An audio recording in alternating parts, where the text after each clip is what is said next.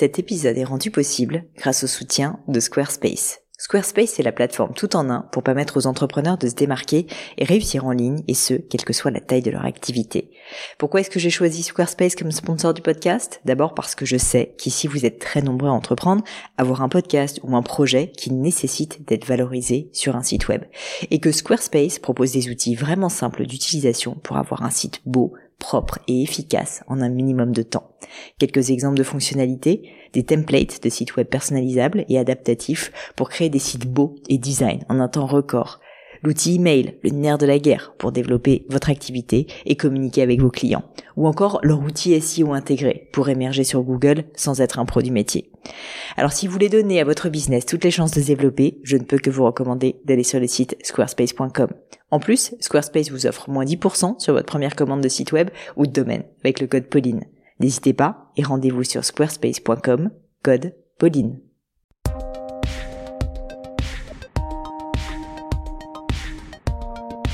Mes chers amis, bonjour, ici Pauline Léniaud et bienvenue dans un nouvel épisode du Gratin. Avec le Gratin, je vous emmène toutes les semaines à la rencontre de personnalités toutes plus exceptionnelles les unes que les autres. Des chercheurs, entrepreneurs, businessmen, athlètes ou scientifiques qui ont tous un point commun, être parmi les meilleurs au monde dans leur domaine. L'objectif de tout ça, vous aider via ces mentors virtuels à devenir la meilleure version de vous-même. Cette semaine, je reçois sur le Gratin une grande dame du monde des finances, Christine Novakovic, présidente du directoire de la banque UBS en Europe. Si vous souhaitez retrouver Christine sur le monde merveilleux du web, eh bien d'abord allez faire un tour sur le site d'UBS, bien sûr, et puis pourquoi pas également sur son compte LinkedIn personnel, que je vous mets bien évidemment dans les notes de l'épisode. Je préfère vous prévenir, je trépignais littéralement d'impatience à l'idée de faire cette interview parce que Christine est vraiment, mais vraiment un personnage hors du commun. Une femme passionnée, une femme entière, une femme vraie, à l'encontre de l'image qu'on peut parfois d'ailleurs avoir du monde de la finance. Née dans un petit village du Tyrol, en Italie du Nord, on peut dire que rien ne l'a prédestinée à faire une grande carrière dans le monde bancaire. Ses premières amours l'emmènent plutôt vers le monde de la musique et de l'art. Et c'est sa maman qui l'incite plutôt à faire un choix de raison et opter pour des études d'économie où elle finira par s'épanouir pleinement. Je crois que c'est vraiment cette tension entre esprit d'analyse et sens de l'empathie qui a fait de Christine un vrai modèle de leadership. Comme le disent ses collaborateurs avec qui j'ai longuement parlé pour préparer cette interview, Christine brille comme problème solver. Elle avoue elle-même qu'elle aime les situations difficiles et nous expliquera durant l'épisode que résoudre des problèmes ne passe pas par une analyse top-down, mais bien au contraire par un dialogue et l'exemplarité de conditions indispensables pour créer un environnement vers la réussite.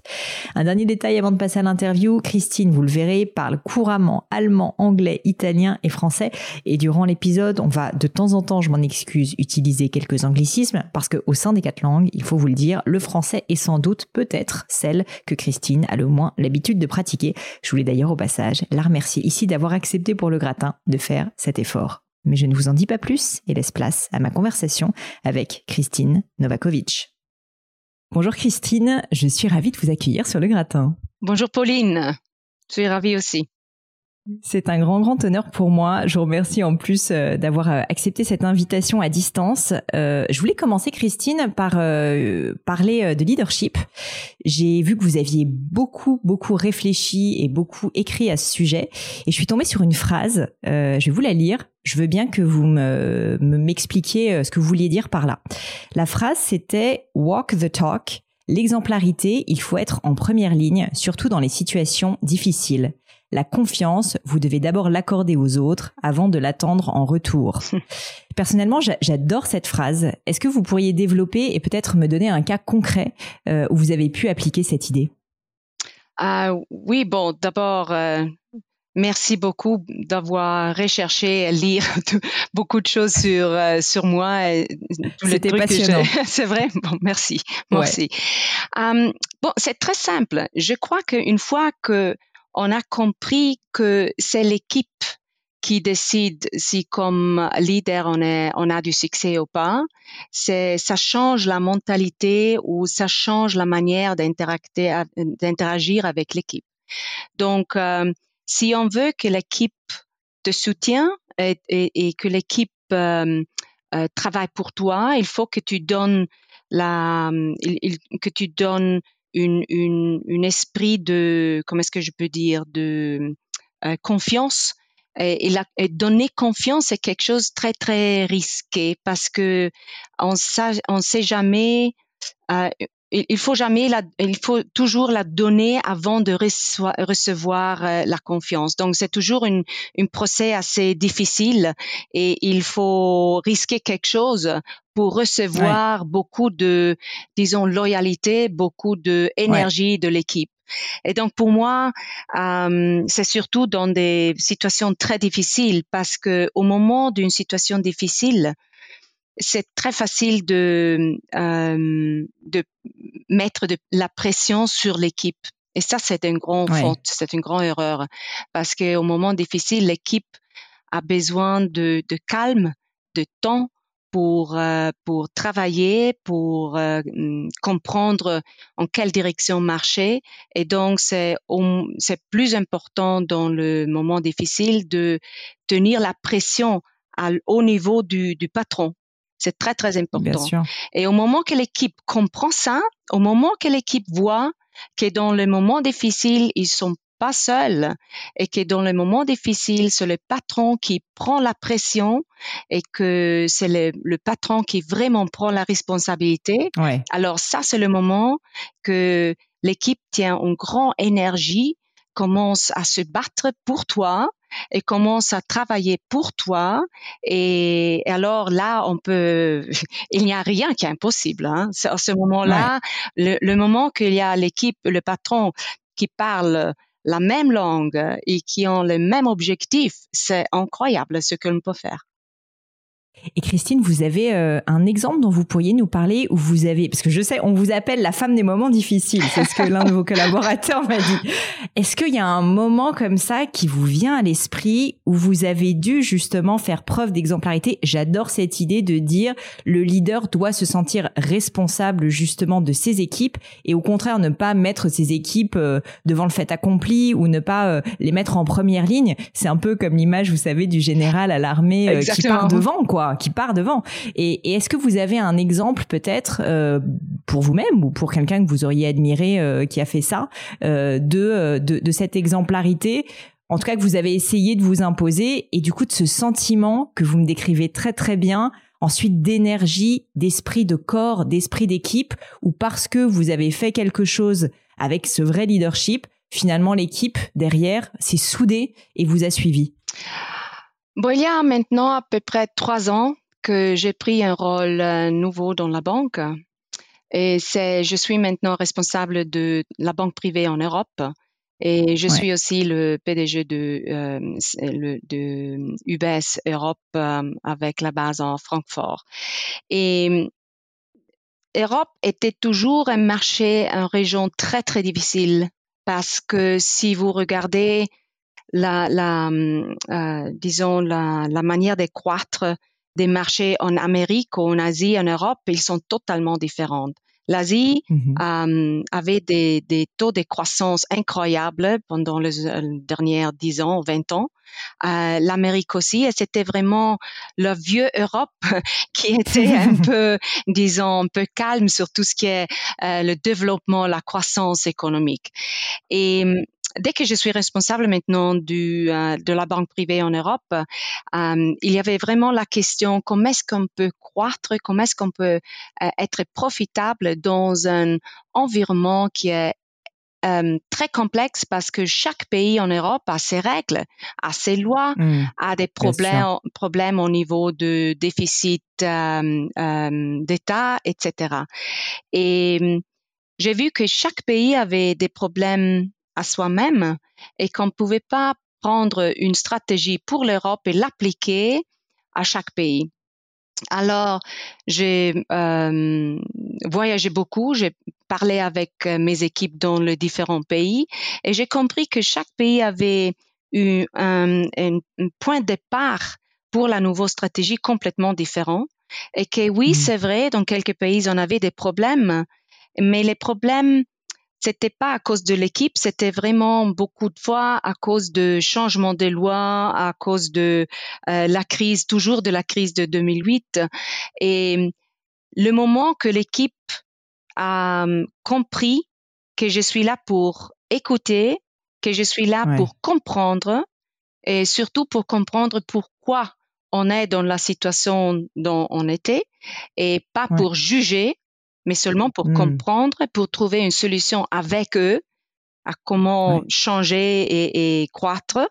Euh, alors là, ils, euh, tout d'un coup, ils étaient extrêmement motivés à aider à devenir plus profitable. Je peux dire maintenant, après deux ans, deux ans et demi, on est une région très, très profitable. On est en, région avec une équipe formidable, une équipe très motivée qui a compris que le, succès est basé sur euh, une collaboration extrêmement forte entre eux, avec moi, mais surtout entre eux, et que le résultat qu'on a euh, eu maintenant, c'est grâce à leur énergie, à leur force, mais surtout à leur à, le fait qu'ils croyaient qu'on peut euh, devenir profitable. Et donc c'est c'est toujours travailler avec les gens. C'est pas dire aux gens ce qu'ils doivent faire, mais toujours trouver les mmh. solutions ensemble, euh, travailler ensemble, prendre la responsabilité, surtout des faillites. Et donc, si une, je peux vous dire que si par exemple un pays ne, ne réussit pas, je crois pas que je tournerai et je donnerai la responsabilité de ça à l'équipe. C'est moi aussi parce que j'ai décidé avec l'équipe de choisir une, une, stratégie. Donc, moi, je suis responsable aussi. Et je crois mieux que mon équipe savent bien ça. C'est ça. C'est-à-dire que finalement, ce que vous dites, c'est que le chef, c'est celui qui est le plus responsable. C'est celui qui, en cas d'échec, finalement, doit porter la responsabilité. Absolument. Et pour créer ce sentiment de corps, Christine, alors que comme vous dites, en plus en Europe, il y a beaucoup de pays, des cultures différentes, comment est-ce que vous avez essayé de procéder? Est-ce que vous pourriez me parler peut-être des six premiers mois quand vous êtes arrivé euh, à ce nouveau poste chez UBS, euh, justement, alors que à l'époque en plus la situation n'était pas simple en Europe, comme vous disiez, dans la vieille Europe, comment est-ce que vous avez fait pour créer ce sentiment de confiance, pour donner cette confiance et créer ce sentiment de, de, loyauté très fort euh, qu'on ressent aujourd'hui? Vous savez, dans des grandes entreprises, il y a toujours euh, le, je dis pas le problème, mais il y a certaines fois des, situations où il y a quelqu'un qui vient de la centrale mmh. et à les, les, équipes ce qu'ils doivent faire parce qu'on pense qu'en centrale, on, on sait tout. et ce que je fais, exactement. Alors, ça, ce que je, je, fais, et je crois ce que m'aide, c'est que je suis italienne, je parle anglais, italien, euh, allemand, anglais, je parle aussi un peu de, de euh, espagnol et français. Et donc, ça veut dire, parce que je, je crois que si vous parlez la langue, vous comprenez la culture. Parce que la mmh. culture, c'est vraiment, elle, elle, est dans la langue. Donc, si vous parlez beaucoup de langues, ça, ça vous ouvre pour des cultures différentes. Et mmh. donc, quand j'étais avec mon équipe italienne ou anglaise ou autrichienne, euh, c'était important pour eux de savoir que je comprends leur manière différente de travailler, leur manière différente de prendre des décisions, parce que la manière comme des Suisses prennent les décisions est totalement différente de la manière de, des Italiens ou des Allemands. Et pour moi, c'était très important de comprendre la dynamique des, des, euh, des teams, de l'équipe. Et donc, les premiers six mois, pour moi, c'était vraiment euh, important de comprendre pourquoi on est dans la situation où on était dans chaque pays, comprendre l'équipe, comprendre s'il y avait un problème à l'interne de l'équipe ou si les problèmes étaient dans le marché. Parce que, évidemment, la stratégie alors est une, autre. Euh, et donc, les premiers six mois, c'était très, très intensif, euh, fascinant. Vous beaucoup. Et oui, voyagez beaucoup. Euh, et, et euh, beaucoup de dialogues. Et, puis, à la fin de ces six mois, on avait très clair la stratégie de chaque pays et on a commencé à, à faire l'exécution sur, euh, sur ce qu'on avait décidé. Et parce que cette stratégie, elle avait été élaborée de manière collaborative, j'imagine qu'elle a été euh, bien mieux exécutée aussi parce que chaque euh, leader d'équipe dans chaque pays y croyait et se l'était approprié. Alors que bien souvent, le problème dont vous parliez, c'est la stratégie, elle vient du central en haut, quelqu'un a décidé qu'il faut faire ça, Le problème, c'est que ben, tout le monde se tire un peu dans les dans les jambes parce que euh, bah, parce que on n'y croit pas, qu'on n'a pas envie de se faire imposer sa loi.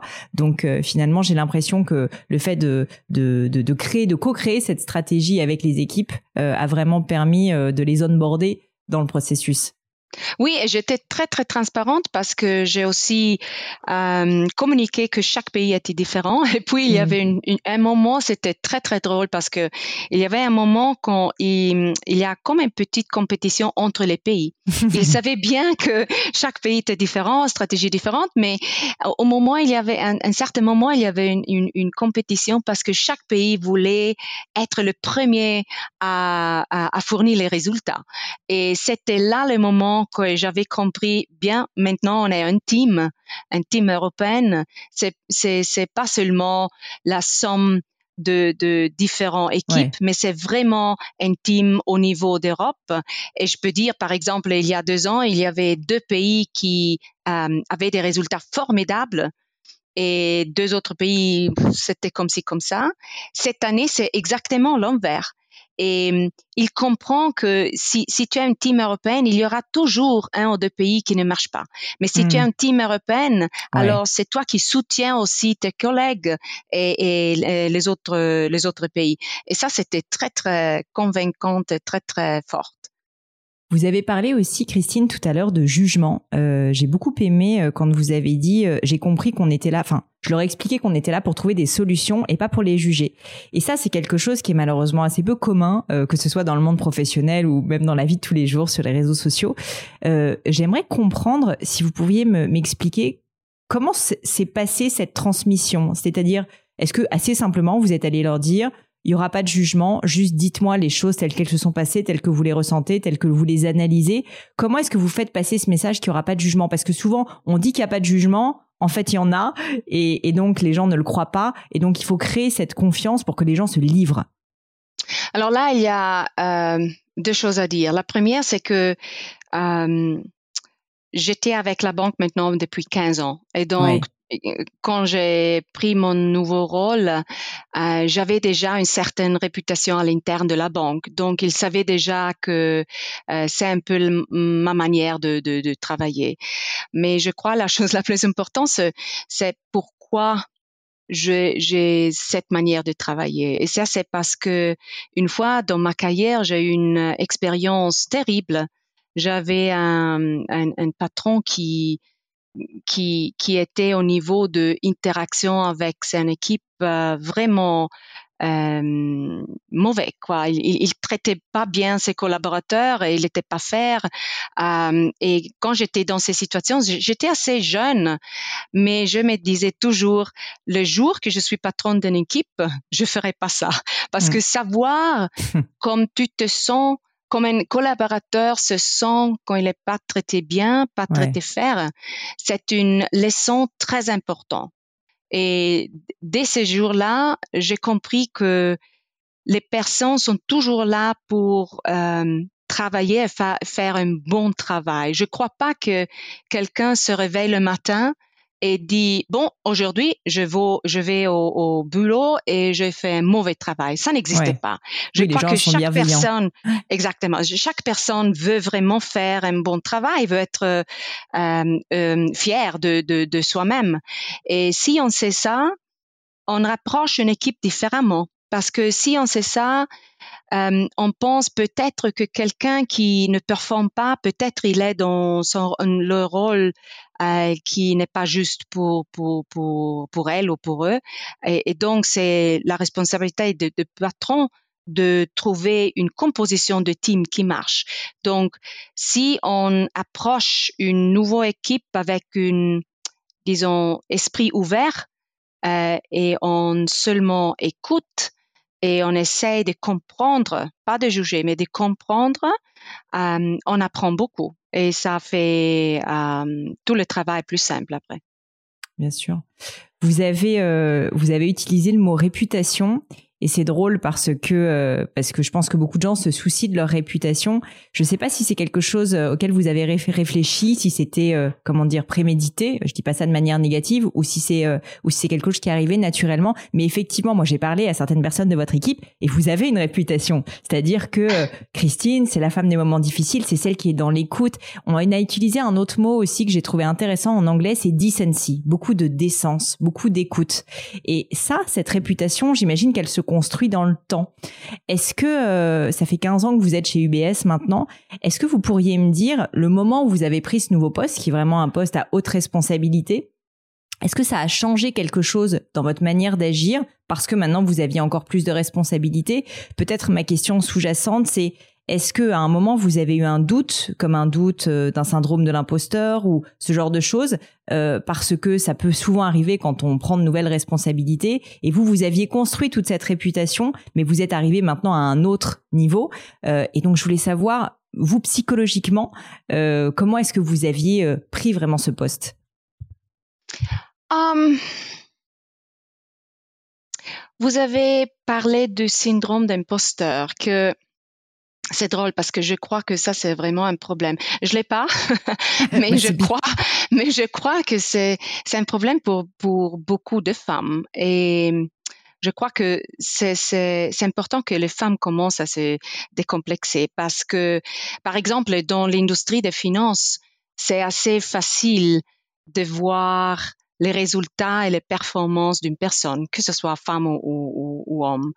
Et donc, par exemple, si vous regardez les euh, tous les euh, fonds d'investissement qui sont gérés par femmes, vous voyez que les résultats sont meilleurs que, que, les autres font. Donc, euh, euh, les femmes performent autant que les hommes. Il n'y a euh, aucune raison pour aucune raison pour euh, pour ne croire ça.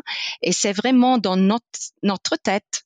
Et moi, je dis toujours si mon supérieur, mon patron me donne une nouveau responsabilité, c'est parce que j'ai fait un bon travail.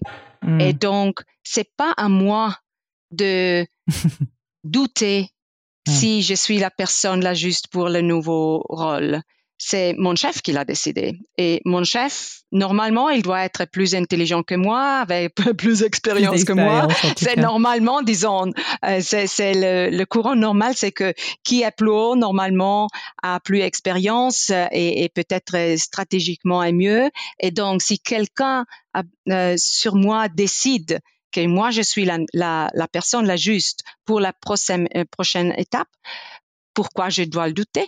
La chose que je dois faire, de confirmer que oui, avec mon performance, je montre que je suis la personne la juste.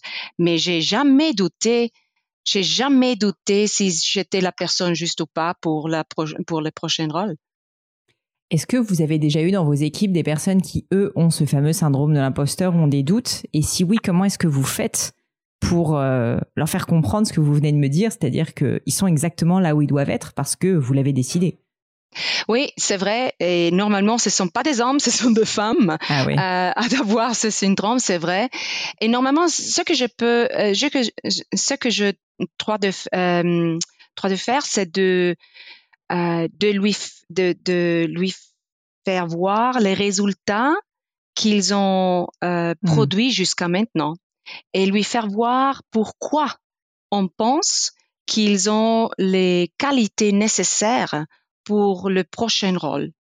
Et normalement, quand on fait ça avec une certaine transparence et on lui explique pourquoi on croit qu'elle peut faire le prochain step, euh, ça marche.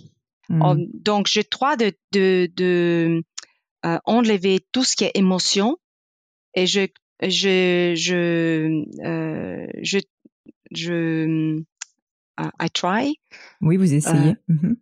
Oui, et, et, et je, je crois vraiment d'avoir de, une, une communication au niveau de résultats, des performances, de qualité, donc des trucs assez euh, non subjectifs, objectifs. Non subjectifs, exactement. Ouais. Merci. Des trucs assez objectifs. Et normalement, après ça, ça marche. Ça aide mmh. beaucoup. Parce que d'abord, le syndrome d'imposteur, c'est vraiment une chose très, très subjective, très, très émotionnelle. Et c'est une, une question d'avoir des doutes. Euh, et il faut montrer d'une manière objective qu'il n'y a aucune raison pour avoir ces doutes. Bien sûr. Aujourd'hui, si je me trompe pas, Christine, vous avez indirectement plus de 5000 personnes sous votre responsabilité au sein de la banque. Donc, c'est absolument colossal. Et je sais, enfin, j'ai l'impression, d'après euh, tout ce que j'ai lu, que vous êtes quelqu'un euh, vraiment qui passe énormément de temps à réfléchir et à travailler sur l'humain, sur les relations humaines, sur ce qu'on appelle les RH en français. Pour vous, euh, au niveau justement RH, quelle est la priorité numéro un? Qu'est-ce qui finalement a le plus d'importance? Est-ce que c'est de passer du temps avec les équipes? Est-ce que c'est de les coacher, de les manager, de passer du temps avec votre leadership? Est-ce que vous pourriez me dire quel est euh, au niveau vraiment purement humain quand on a euh, alors j'ai bien compris que c'est pas en direct mais quand on a finalement autant de responsabilités sur de l'humain, quelle est votre priorité principale? Bon, mon priorité, c'est que euh, moi, je suis au service de mes collaborateurs. C'est très simple. Euh, je suis pas le chef, euh, c'est moi je suis au service de mes collaborateurs. Ce que ça veut dire, c'est que euh, je suis là pour résoudre leurs problèmes. Parce que si je peux résoudre le problème de, de mon collaborateur, ils peuvent travailler, ils peuvent euh, donner les résultats qu'ils doivent donner. Et donc, si on renverse si on, si on pense qu'on est le chef et qu'on doit décider, qu'on est là pour, pour commander, ça hmm. marche pas. Si on renverse les trucs, parce que normalement, les personnes qui pensent qu'ils sont le chef croient que les collaborateurs sont au service d'elles. Mais c'est exactement l'envers. C'est le chef qui est au service des collaborateurs. Et donc, s'ils ont un problème, ils viennent, je dois le résoudre. Et, et ça change complètement l'approche euh, au leadership et l'approche de, de, interaction avec euh, les collaborateurs. Et donc pour moi, c'est vraiment un truc de toujours, je pense toujours comment, comment est-ce que je peux leur aider. Hmm. Et il y a certains qui ont besoin de coaching, il y a certains qui, qui ont besoin de, de, de que je lui donne des responsabilités euh, et que je fais la délégation. Et, chaque personne est différente. Et donc, il n'y a pas une il n'y a pas une euh, solution universelle pour tout le monde parce que moi normalement je j'adore avoir une équipe très forte avec des personnages et des caractères très forts, mmh. que c'est pas facile. Gérer ça, c'est pas facile, mais ça veut dire que, que tu as des personnes autour de toi qui, qui ont leur opinion, que peut-être euh, te contre, euh, te, te contredire, ouais te contredire que pas tout le monde aime ça. Moi, je l'adore parce que ce sont les moments où j'apprends. Ce sont les moments où je, moi, je peux encore apprendre. Et donc, avoir une équipe avec des caractères forts veut dire que chaque personne a besoin d'un style différent. Et donc, comme chef, je dois de comprendre le caractère individuel et d'adapter mon style au caractère. Je, je, je demande pas que mon équipe s'adapte à moi. Hmm. C'est moi qui m'adapte à leur caractère, à leur manière de travailler parce que ça, ça leur donne la liberté de, de, de, avoir une performance exceptionnelle. Est-ce qu'un chef, Christine, a le droit de se tromper? Et si oui, ah. qu'est-ce qu'il faut faire quand on se trompe? Est-ce que ça vous est arrivé? Est-ce que vous avez un cas où vous pourriez me dire, bah, là, je me suis trompée Et qu'est-ce que vous dites à vos équipes dans ce genre de cas? Bah, Bien sûr, Bien sûr, parce que le chef est, humain. Euh, et je crois que si on croit que le chef peut pas se tromper, on fait une grande erreur parce que personne ne veut avoir un euh, hero hmm. um, uh, comme, comme un patron parce que ça te fait peur. c'est si bien de savoir que ton patron euh, est humain comme toi. Et la chose la plus importante, c'est de parler à l'équipe et dire, écoute, je me suis trompé, j'ai fait une erreur. Aide-moi, aide-moi à le fixer. Et tu verras que immédiatement, il y a tout le monde qui commence à penser comment on peut, euh, comment on peut aider à fixer ce problème. Et c'est toujours une, une, question de si on a euh, la, la, la, confiance de, de l'équipe et vice-versa. Si l'équipe a la confiance du patron et vice versa, c'est tellement facile d'en mettre une erreur. Et c'était quelque chose qui est très très fort au niveau des cultures. Donc euh, oui, on fait des erreurs, on peut le faire, mais c'est important de les admettre. Christine, je voulais vous poser une question à propos de la période actuelle, qui est très difficile, évidemment, pour tout le monde. Euh, et je voulais savoir quel était le rôle d'un leader dans une période euh, comme celle qu'on vit aujourd'hui. Euh, ça peut être au niveau personnel ou au niveau professionnel, mais vous, j'ai vraiment la sensation, enfin, pour avoir lu tout ce que j'ai lu sur vous, pour voir la manière dont vous parlez, je pense que pour beaucoup d'hommes et de femmes, vous êtes un vrai rôle modèle. En plus des femmes dans le secteur de la finance, vous l'avez dit, il y en a très très peu. Et ça, ça a un impact, je pense, sur l'énergie, sur la motivation. Est-ce que, du coup, vous avez euh, une, presque une obligation ou une responsabilité de faire passer des messages, d'avoir un, leadership particulier dans une situation qui est une crise quand même sans précédent? Euh, Je crois, d'abord, je crois que, parce que vous avez parlé de niveau professionnel ou personnel, moi, je suis convaincue qu'on ne peut pas faire la différence entre les deux. Je crois, si quelqu'un croit de pouvoir jouer un rôle euh, sur le travail, ça marche pas parce que mmh. pour l'équipe, c'est toujours très important de savoir qu'on a une chef qui est authentique. C'est très, très important. Et donc, les valeurs qu'on a dans la vie professionnelle doivent être les mêmes qu'on a dans la vie professionnelle. Euh, et les valeurs sont, sont, sont très simples, à dire la vérité. Pour moi, c'est d'abord de croire dans soi, parce que je crois que chaque personne a tellement d'énergie et tellement de force euh, dans, dans soi-même, mais il faut y croire pour pouvoir l'accéder. Et donc, d'abord, croire en ça, en, en, en, soi. La deuxième chose, c'est si, si on a un rôle important euh, au, un rôle de, de management, c'est important d'avoir d'être courageux parce que il, pour prendre des décisions, il faut de la courage. C'est, c'est, c'est très important par, parce que quand on prend une décision, on est seul. Ouais. Et donc, il faut être courageuse. Et la troisième chose qui pour moi c'est très important, c'est de toujours se battre pour le champ, pour les choses dont on y croit. Je sais pas si le français c'était bien là. Euh, si, on a compris. c'est, parce que pour l'équipe aussi, c'est très important qu'ils connaissent leur euh, supérieur, leur patron, de savoir pour quelles sont les choses pour pour lesquelles le patron se bat toujours et savoir les valeurs pour lesquelles on se bat. C'est c'est c'est important. Donc c'est croire en soi-même parce que si on fait pas ça, on peut pas accéder à l'énergie qu'on a le deuxième, c'est d'être courageuse. Et le troisième, c'est de toujours, toujours se battre pour les valeurs dans lesquelles on croit. On ne fait jamais de compromis sur certaines valeurs. Non, non. Christine, si ça vous va, on a, on a beaucoup parlé euh, là de, de, leadership, mais j'aimerais quand même revenir en arrière euh, et notamment sur votre enfance, parce que vous avez une vie qui est tout simplement incroyable. Euh, est-ce que vous pouvez déjà commencer par m'expliquer ou expliquer à nos auditeurs où est-ce que vous êtes né et peut-être qu'est-ce que vous souhaitiez faire quand vous étiez enfant dans la vie? Oui, donc je suis italienne. Je suis née en Sud-Tirol, dans le Dolomite. C'est une région incroyablement belle.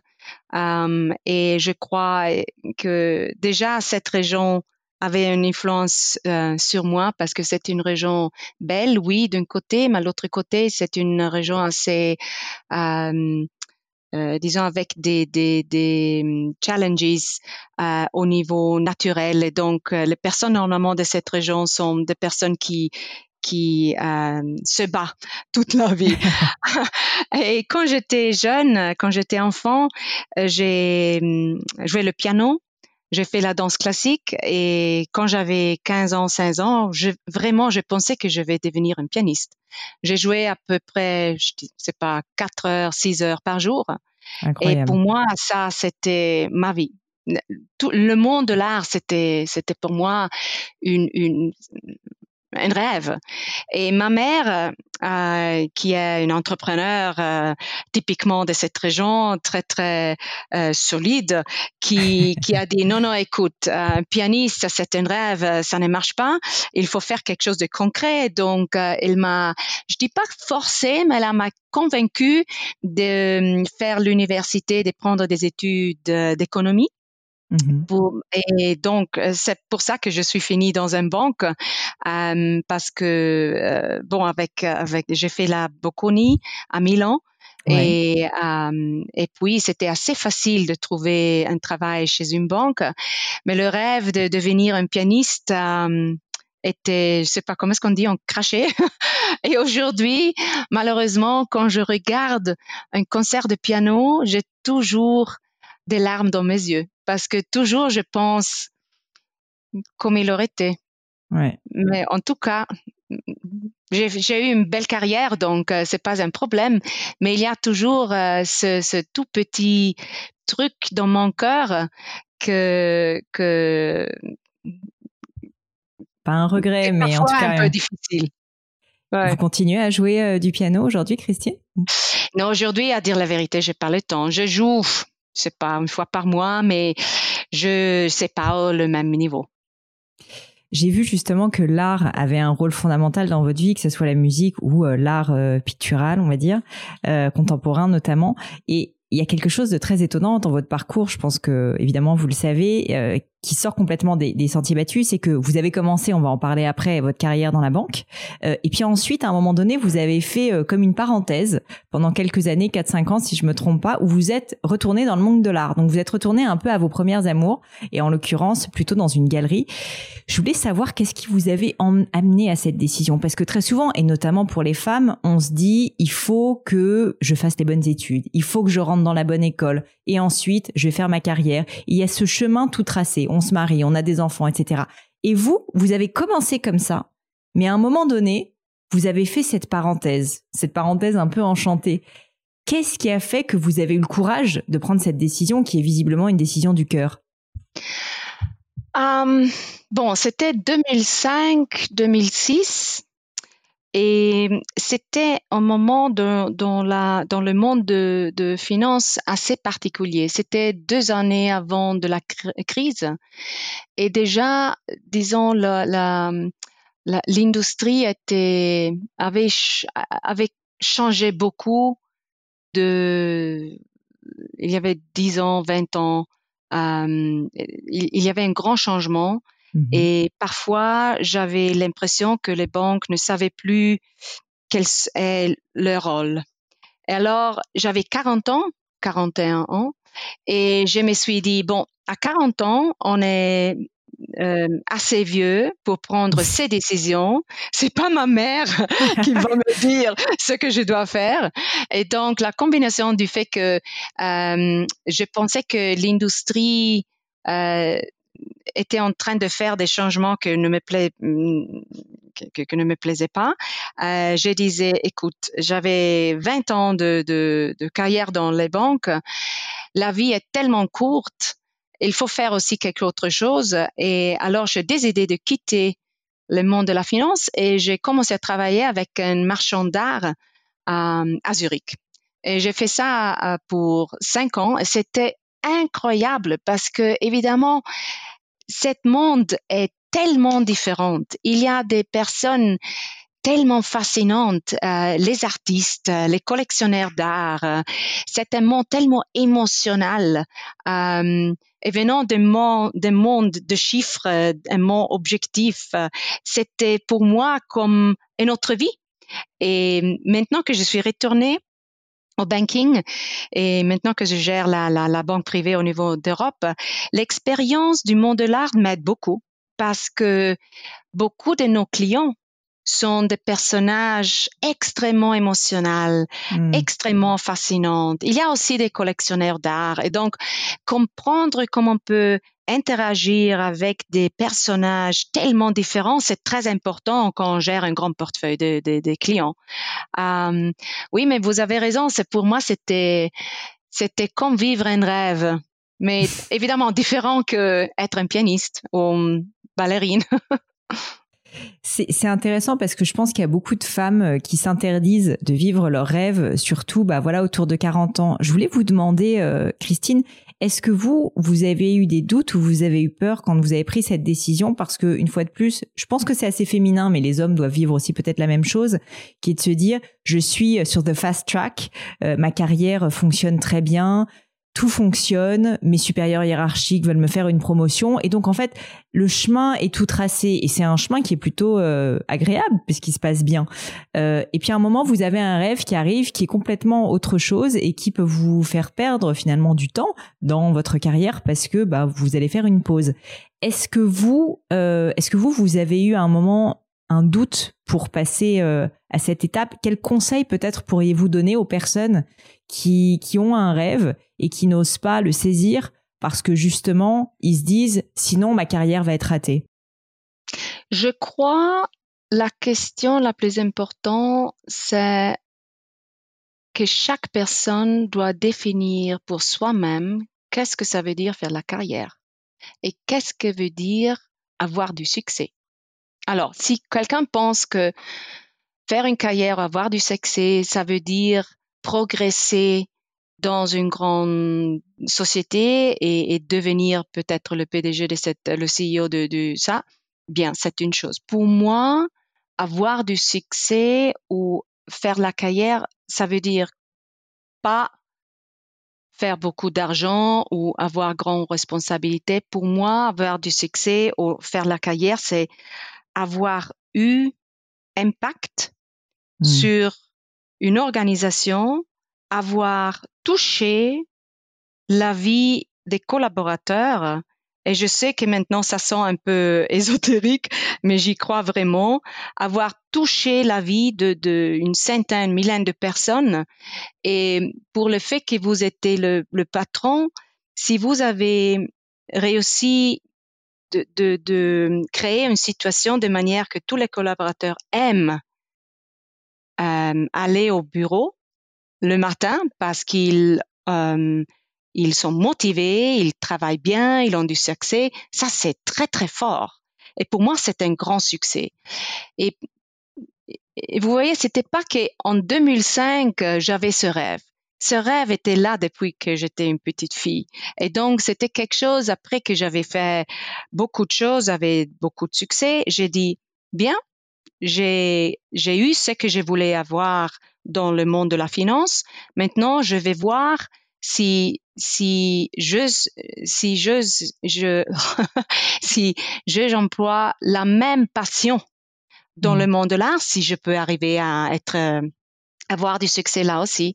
Et je l'ai fait et c'était incroyable. Mais il y avait une chose que je dois vous dire. J'ai eu tellement de, de, euh, euh, téléphones de, de, mes collègues euh, hommes qui m'ont appelé et ils ont dit, mais comment est-ce que tu peux quitter? Toi, tu étais le PDG d'une grande banque en Allemagne, mais comment est-ce que tu peux quitter ce rôle? Alors j'ai dit, bon, je peux le quitter parce que je l'ai. On peut pas quitter un rôle qu'on n'est pas. Alors, j'avais ce rôle, je peux le quitter. et pour moi, c'était bien. Les femmes qui m'appelaient ont dit, c'est super. Tu es tellement courageuse, c'est super, vas-y. Et c'est, intéressant de voir comme il y avait les hommes qui disaient, toi le titre, tu as la position, comment est-ce que tu peux la quitter? Bon, tu la quittes pour, parce que tu l'es, tu es y arrivé et c'est super que tu étais là, tu as prouvé que tu le peux faire, mais c'est pas quelque chose que je voulais faire pour toute la vie. Et, tandis que les femmes étaient vraiment euh, faisaient les compliments pour les coups, pour le euh, la courage, que j'ai eu exactement de, de quitter. Mais c'était vraiment drôle comme ils voyaient la, la situation différemment. Finalement, vous avez euh, choisi de revenir dans le secteur de la banque. Pourquoi ça? Qu'est-ce qui a fait qu'après cette parenthèse enchantée de 4-5 ans, vous vous êtes dit, je vais euh, retourner sur des responsabilités? C'était ce besoin d'impact sur un plus grand nombre? Vous voyez, j'avais quitté UBS euh, en 1996 et l'UBS à, cette époque était une banque disons, avec une culture et un style de management assez directif, je dirais presque ancien. Et, et UBS c'est aussi la banque qui peut-être plus que beaucoup des autres étaient battue dans la, crise 2008. Et quand on m'a appelé, euh, c'était 2011, euh, l'UBS m'a appelé à demander si je voulais être part de l'équipe que va réorganiser l'UBS et à, l'aider à devenir euh, une des grandes banques euh, une, autre fois. J'ai dit, bon, alors ça vraiment ça va être une challenge très très fort et quand je suis j'ai dit oui parce que je pensais que ça c'est une mission très complexe, très intéressante. Euh, comme vous l'avez dit, une situation difficile. J'adore ça. et euh, et puis quand je suis entrée, j'ai vu que c'était une banque complètement différente de la banque que j'avais quittée. Maintenant, c'est une banque incroyablement internationale avec une grande équipe aux États-Unis, une grande équipe en Asie, une grande équipe en Europe euh, et, une, banque qui qui met au centre vraiment le client, le service au client et qui a compris que son rôle est un rôle de, de avoir impact euh, dans l'économie et dans la société. Et donc, pour moi, c'était une, une, euh, une vraie découverte. Et, euh, UBS aujourd'hui, c'est une c'est une banque qui est tellement riche au niveau culturel qu'on peut faire tout ce qu'on veut. C'est incroyable. Euh, et l'offre carrière. vous voyez, la discussion femme-homme n'existait pas. Oui. Parce qu'elle est vraiment devenue une, une, banque tellement internationale. Et par exemple, toutes les discussions sur femmes et hommes, c'est vraiment une discussion plusieurs européenne. En Asie, ça n'existait pas en, en, en Japon, ça n'existait pas. Vous voulez euh, dire, est-ce qu'une femme peut avoir un rôle de leadership ou pas? Oui, oui, alors là, c'est plutôt, je dis pas normal, mais on voit plusieurs femmes dans des rôles de, de leadership plus qu'en Europe. Et donc, pour moi, c'était une vraie découverte. Et je crois, en le sent, oui, je suis très fière d'être là et d'être part, d'être part de ce team euh, international du VES. Vous avez beaucoup parlé d'impact, alors que ce soit dans le monde de l'art ou que ce soit dans le monde de la banque. Et j'aimerais bien en parler parce que je pense que beaucoup de gens se disent, bon, une banque, l'impact. Et donc, j'aimerais bien comprendre, vous, justement, quels sont les impacts dont vous êtes les plus fiers, les choses dont vous êtes les plus fiers dans le cadre de votre carrière actuelle chez UBS, que ce soit peut-être au niveau humain. Je sais aussi que vous êtes très impliqué sur tout ce qui est responsabilité. Euh, mais vraiment, voilà, quelles sont votre plus grandes fiertés? Je dirais que UBS, après la crise, a vraiment passé un grand changement culturel. Euh, et je crois que UBS a compris que euh, avec la force qu'on a, avec la, position qu'on a dans, l'industrie financière, euh, il faut prendre ce rôle et avoir un impact, c'est-à-dire s'engager pour le bon, donc, euh, qu'est-ce que je veux dire? Euh, UBS, par exemple, était la première banque à s'engager avec l'ONU à définir le 17 critères qui euh, permettent à définir un investissement au niveau socialement responsable. Et donc, pour moi, savoir que UBS est prête à renoncer à certains négoces, peut-être euh, qui sont très très euh, euh rentables rentable et, et, et, renoncer à faire ça parce que c'est juste de pas le mmh. faire, c'est quelque chose qui me rend extrêmement fière. Et on a commencé à investir dans le thème de investissement responsable il y a, je sais pas, peut-être dix ans, euh, un peu, peu, moins que ça. Et aujourd'hui, on, on, on, a développé euh, des, des mandats, on a développé des produits euh, qui sont 100% investissement responsable pour euh, aider tous les clients qui veulent vraiment avoir un impact avec, avec leur fortune. Et on a une équipe qui est vraiment dédiée à ça. Et vous voyez, il y a beaucoup de clients qui ont des intérêts différents. Il y a des clients qui sont intéressés par l'éducation, par euh, la réduction du plastique, par, euh, c'est pas, par la bonne gouvernance de, de société. Et là, notre équipe crée des produits 100% euh, responsables au niveau des investissements pour répondre à l'objectif des clients. Et si vous pensez pour un moment que UBS est la plus grande banque privée euh, au niveau mondial, si si on convince, si, si on réussit à convaincre nos clients avec leur fortune qui est énorme à investir d'une manière responsable, on va vraiment changer les choses. Et je suis extrêmement contente que la banque a compris ça et que on marche sur ce chemin euh, avec une, une, une euh, conviction qui est extrêmement, extrêmement forte. Donc, ce que vous êtes en train de dire, c'est qu'il y a un vrai rôle sociétal responsable de l'entreprise. Oui, absolument. Et d'abord, maintenant, il y a, je crois, trois semaines ou quatre semaines qu'on a décidé de, faire euh, les investissements euh, responsables comme le premier investissement. C'est-à-dire, on a l'investissement responsable et l'investissement traditionnel. Et euh, il y a à peu près trois semaines, je crois, on a décidé que quand, un client, quand un client demande des produits, première chose qu'on fait, on va lui montrer toujours les produits à investissement responsable. Donc vous éduquez vos propres les produits traditionnels. Surtout parce que vous... Pardon? Vous éduquez vos propres clients d'une certaine manière. Non, c'est super parce que vous voyez, l'autre chose, c'est que il y a quelques années, que les rendements sur les investissements responsables sont, euh, sont meilleurs que le celle de, de investissement traditionnel. Et hmm. donc, il y avait toujours un peu Là, euh, on pensait toujours que si on veut faire quelque chose de bon avec son argent, on, il faut souffrir sur les rendements. C'est pas trop, c'est pas, c'est pas vrai. Ça a vraiment changé. Super intéressant. Euh, Christine, comme le temps passe, je sais que vous êtes très chargée. Je vais terminer par euh, ce que j'appelle le crible du gratin. C'est quelques questions un peu personnelles. J'aimerais bien commencer par vous demander s'il y a eu un moment d'erreur, d'échec ou un moment de doute dans votre vie pareil, à niveau personnel ou professionnel, je sais que les deux sont liés euh, pour vous. Et surtout, qu'est-ce que vous en avez tiré comme enseignement? Bon, on vient de parler, c'était vraiment le moment où j'avais euh, un, chef, une, une, supérieure qui, au niveau de euh, interaction humaine, il, est, il était terrible. Et pour moi, ça, c'était quelque chose parce que j'ai vraiment vu que ton succès dépend de la manière dans laquelle tu interagis avec tes collègues et avec tes collaborateurs. Et, et ça, c'est une leçon que j'ai pris pas seulement pour euh, pour euh, ma vie professionnelle, mais aussi pour ma vie euh, privée.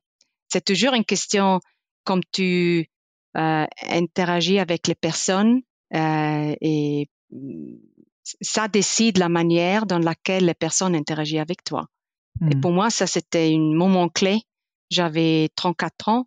C'était un moment clé et, très important qui m'a vraiment formé pour toute la carrière. Vous avez un exemple, Christine, peut-être dans le cadre de votre vie personnelle, de qu'est-ce que ça a changé dans votre façon d'agir? Oui, euh, je dois dire que, euh, bon, normalement, je, je, suis un personnage avec un caractère assez fort. Normalement, j'ai des c'est bien. Et j'ai des, des, opinions assez euh, fortes aussi.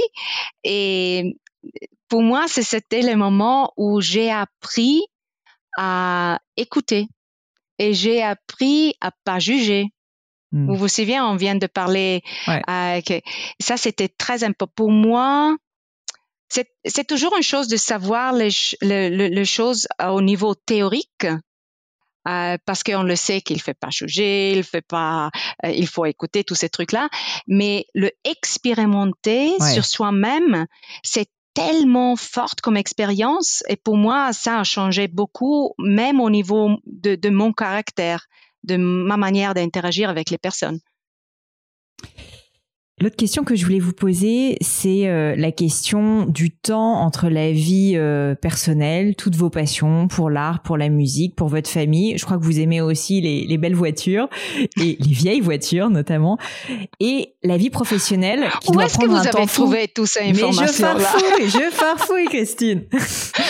Et, et en fait, je, j'ai l'impression que vous avez plein de passions, mais en même temps, vous avez une vie professionnelle débordante. J'aime pas tellement poser cette question juste à la femme Christine parce que je pense que le problème il est tout autant masculin que féminin. Mais je voulais vous demander si vous aviez appliqué quelques principes, quelques guides qui pourraient nous aider pour nous-mêmes aussi essayer de concilier ben, une vie professionnelle très ambitieuse, ce qui est important, mais en même temps garder justement des niches, des îlots personnels pour nos passions. Et je crois que ça, c'est très important parce que si on si on n'a pas le temps pour soi-même, pour la famille, pour ses passions, ça va, être, ça va avoir une conséquence sur la performance professionnelle. Et donc, c'est très important de se prendre le temps d'être mmh. jaloux, d'être jaloux du temps privé parce que ça te donne la force et l'énergie de faire la performance dans la vie euh, professionnelle. Bon, moi, je suis extrêmement privilégiée parce que j'ai un mari et une fille qui sont très fiers de ce que je fais et que supportent. Et, euh, et ça vraiment euh, fait tout assez facile, je dois dire, parce qu'il comprend qu'il y a peut-être des week-ends où j'ai pas le temps euh, et, et, il ne il ne dit rien, il ne me donne jamais une une, une mauvaise euh, mauvais euh, oui, il n'y a pas de, conscience. Mm. Exactement. Et donc ça, ça aide beaucoup parce que je crois si une femme ou un homme veut faire de la carrière, c'est toujours la famille qui doit l'accepter, doit le supporter. Et moi, j'ai ça. Et donc ça, ça, euh, c'est fondamental. Vous avez dû, euh, Christine, je suis désolée de vous interrompre, avoir une discussion avec votre fille ou avec votre mari pour leur dire la carrière est quelque chose de très important pour moi ou ça n'a même peut-être pas été nécessaire? Um, je peux vous donner un exemple. Euh, nous avons une fille, elle a 16 ans. Euh, nous l'avons adoptée quand elle avait 10 ans et demi. Et c'était un moment très, très difficile. Et quand elle avait 11 ans, 11 ans et demi, je lui ai posé la question si elle voulait que je quitte le travail parce que je disais, écoute, si tu veux que je suis là pour toi, euh, ton père et moi, on a décidé de te adopter et donc tu es la chose la plus importante et je suis prête à quitter le travail pour toi. Elle m'a regardé, elle avait 11 ans, elle m'a regardé, elle a dit, bon, mais le travail te fait heureuse. Et je lui ai dit, oui, je l'adore. Elle a dit, je veux une maman qui est heureuse. Et pour moi, ça, c'était le moment que je, c'est dit tellement beaucoup parce que si tu, si tu travailles avec passion, et si tu as une famille qui te supporte, automatiquement, tu es heureuse. Si tu es heureuse, tu es heureuse aussi au niveau personnel, dans la vie privée. Et ça te donne beaucoup d'énergie pour être performante dans la vie professionnelle. Donc, pour moi, l'un a besoin de l'autre. Merci beaucoup, Christine, pour ces partages. Euh, je voulais vous demander, est-ce qu'il y a quelque chose dans votre vie euh, où vous estimez que si c'était à refaire, vous aimeriez le faire différemment? Oh, il y en a beaucoup. oui, écoute, j'ai fait tellement des erreurs dans, dans, dans ma carrière euh, et même dans la vie privée. Oui, il y en a beaucoup, mais d'autre part, je dis toujours, ce sont aussi les erreurs qui influencent, influencent la, la manière dans laquelle tu développe. Et mm. donc, je crois, je suis contente où je suis aujourd'hui au niveau professionnel. Je suis ravie où je suis aujourd'hui au, niveau euh, privé avec euh, mon mari et ma fille. Euh, et donc, je crois que si je ferais quelque chose de différent, le chemin aurait différentes. Donc, euh, j'ai, oui, il y a des choses que si je serais aujourd'hui dans la même situation, peut-être je prends une, situation, une décision différente parce que j'ai une expérience maintenant différente. Hmm. Mais j'ai pas vraiment des, des regrets. J'ai pas vraiment des situations où je dis alors là, c'est à cause de ça que je dors pas. Euh, hmm. Ça, ça, ça n'existait pas. Je crois que toutes les expériences, toutes les erreurs euh, te forment et, et, et te, euh, oui, te forment et, et sont et, et, forment aussi le chemin que tu prends. Et donc, je suis aussi, ouais, je suis content où je suis aujourd'hui. Donc, non, mais c'est vrai, je fais beaucoup d'erreurs. Mais c'est pour ça que vous en êtes là où vous en êtes, parce que vous avez appris à chaque fois de vos erreurs. Probablement oui. Euh, Christine, est-ce que vous avez une maxime, des mots de sagesse ou tout simplement un message euh, que vous aimez partager, euh, quelque chose d'important auquel vous croyez que, que vous aimez partager, que vous pourriez nous partager? Um, Bon, vous vous, rappelez, j'avais dit que je suis née dans cet petit village sud Tyrol et mes parents euh, étaient des entrepreneurs, travaillaient beaucoup et ils avaient des, une, une manière de affronter les problèmes.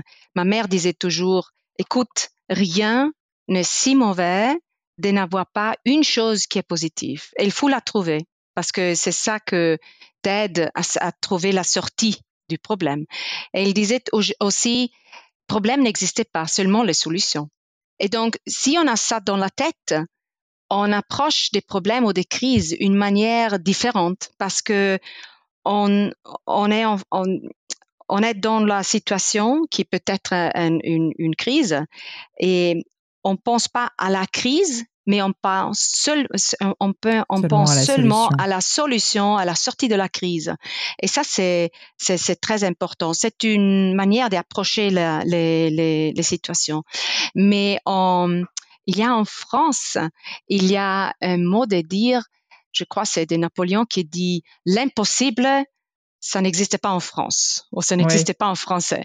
Et c'est un peu la, la L'impossible n'est pas français, quelque chose comme ça. Exactement, l'impossible n'est pas français. Et, je crois ça c'est une manière de, de approcher la vie très très euh, forte, euh, de croire dans ce qu'on a dans, dans, dans l'énergie et la volonté, euh, parce que si on a l'énergie et la volonté, on peut faire tous. Donc, pour moi, c'est ça. C'est vrai que quand on se dit que vous étiez une petite fille qui devait se destiner à la musique dans un village de Sud-Tyrol et que maintenant vous êtes PDG du BS Europe, on se dit que rien n'est impossible. Exactement. Euh, Christine, ma dernière question, c'est est-ce qu'il y a un ou des livres euh, que vous estimez être absolument fondamentaux dans votre vie, dans votre carrière, dans votre parcours et que vous pensez que beaucoup de gens devraient lire? Bon, euh, maintenant, je peux citer beaucoup de livres de, littérature que j'aime ou de philosophie que j'aime, mais à risque de vous surprendre, euh, un de mes livres préférés, c'est Fifi Brin d'acier. Ah. oui. Alors là, oui, vous m'avez surpris. oui, parce que, et c'est maintenant, c'est une discussion que j'ai maintenant avec ma fille, parce que Fifi, c'était une fille très, très courageuse, avec un grand, grand cœur, très créative, et elle s'est battue toujours, toujours pour ses amis. Et pour moi, c'est un caractère qui, qui a toutes les valeurs qui pour moi sont très importantes pour réussir, pas seulement dans la vie professionnelle, mais aussi dans la vie privée.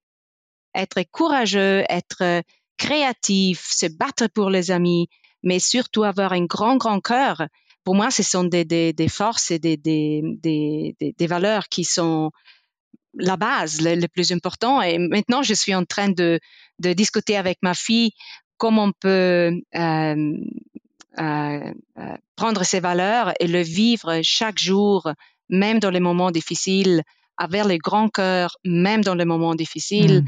Et comme, qu'est-ce que ça veut dire se battre pour ses amis? Parce que maintenant elle a 16 ans, ce sont les, années un peu difficiles et donc c'est très important d'avoir une discussion sur les valeurs. Et alors, comme j'avais dit, je suis un grand fan de Fifi. Bah écoutez, ça me donne envie de relire Fifi. Euh, je crois que je l'ai lu très petite, je m'en rappelle pas très bien, mais euh, vous m'avez donné une prochaine idée de lecture. Donc je vous remercie mille fois. Christine, je vous remercie pour tout votre temps. Je vous remercie euh, d'avoir répondu avec autant d'honnêteté, d'humour à toutes mes questions.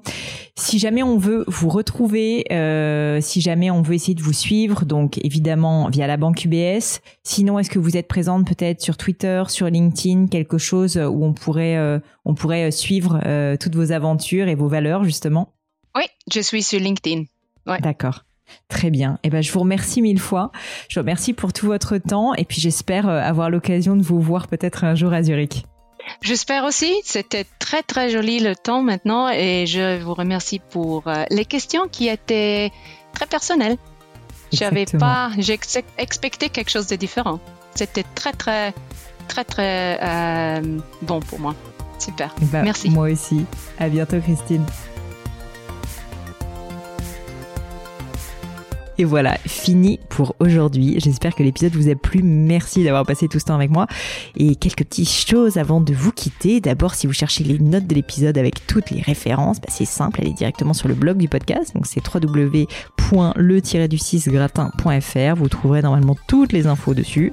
Aussi, si vous souhaitez me contacter pour me poser d'autres questions, que je mettrai d'ailleurs peut-être un jour sur le podcast, ou me proposer de nouveaux invités, ou juste me faire un feedback, me proposer un livre, peu importe à la rigueur, et bien surtout, n'hésitez pas à le faire. J'aime bien répondre. D'être assez actif sur les réseaux sociaux et en particulier sur LinkedIn et sur Instagram qui sont mes deux réseaux sociaux de prédilection. Donc sous le pseudo Pauline Legno tout attaché. C'est très simple. Dernière chose, un truc qui compte énormément pour moi, et je sais que c'est pénible à faire, mais vraiment ça compte, c'est si vous me laissez une note 5 étoiles, ou que vous parlez du podcast autour de vous, ou que vous mettez un avis.